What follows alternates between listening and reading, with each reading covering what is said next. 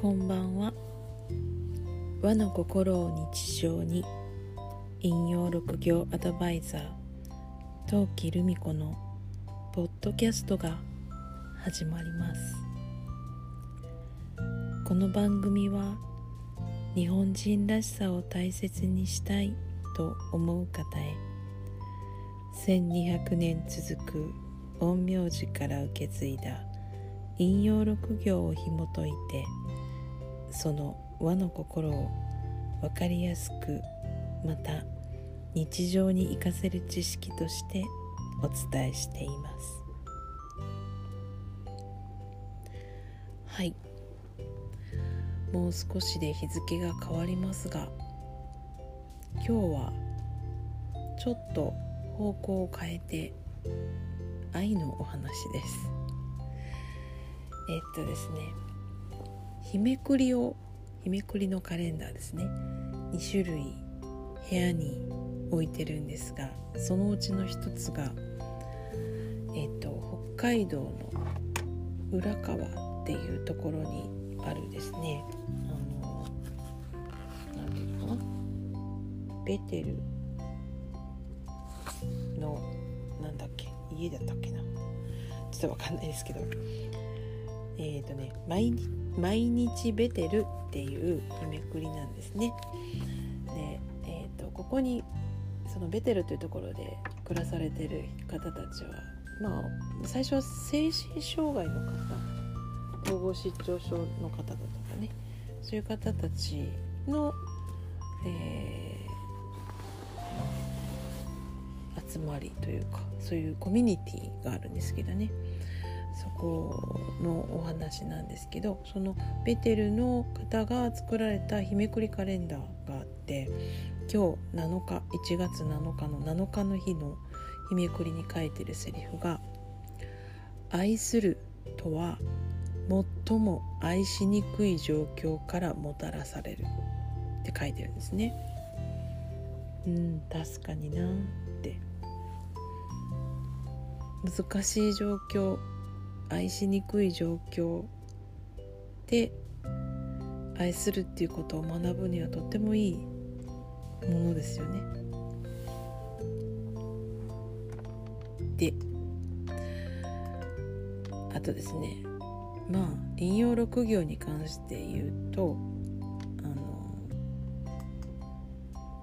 先導師後期師匠がですね毎朝7時にメルマガを送ってくださるんですね。でえっ、ー、とまあちょっとダジャレみたいなのも入れながらでも大事なことを伝えてくださってるんですけど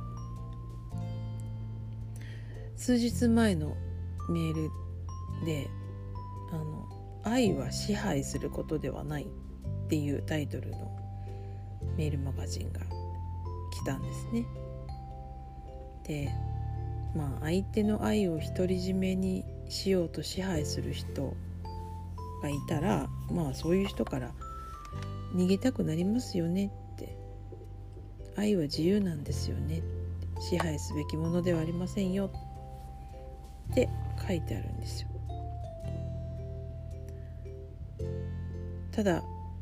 愛が集まってくる人はいますよね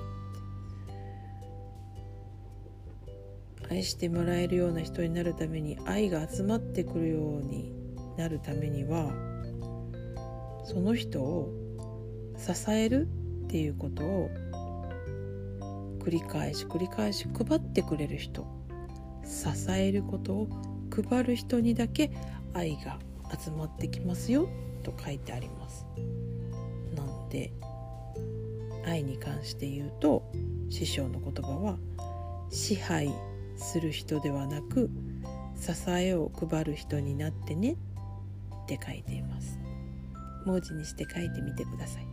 支配する人ではなく支えを配る人になってねということでした。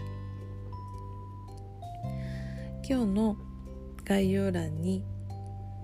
先導志向記師匠のメルマガを読みたい方のためえー、っと URL ですね。えー、貼っておきますのでよかったらそこから入って朝のメルマガあなたも読んでみてください。楽しいですよ。はい。全然堅苦しくないのでおすすめです。さてあなたの周りはどんな一日でしたか？明日もあなたらしい一日でありますようにゆっくりおやすみなさい。陶器でした。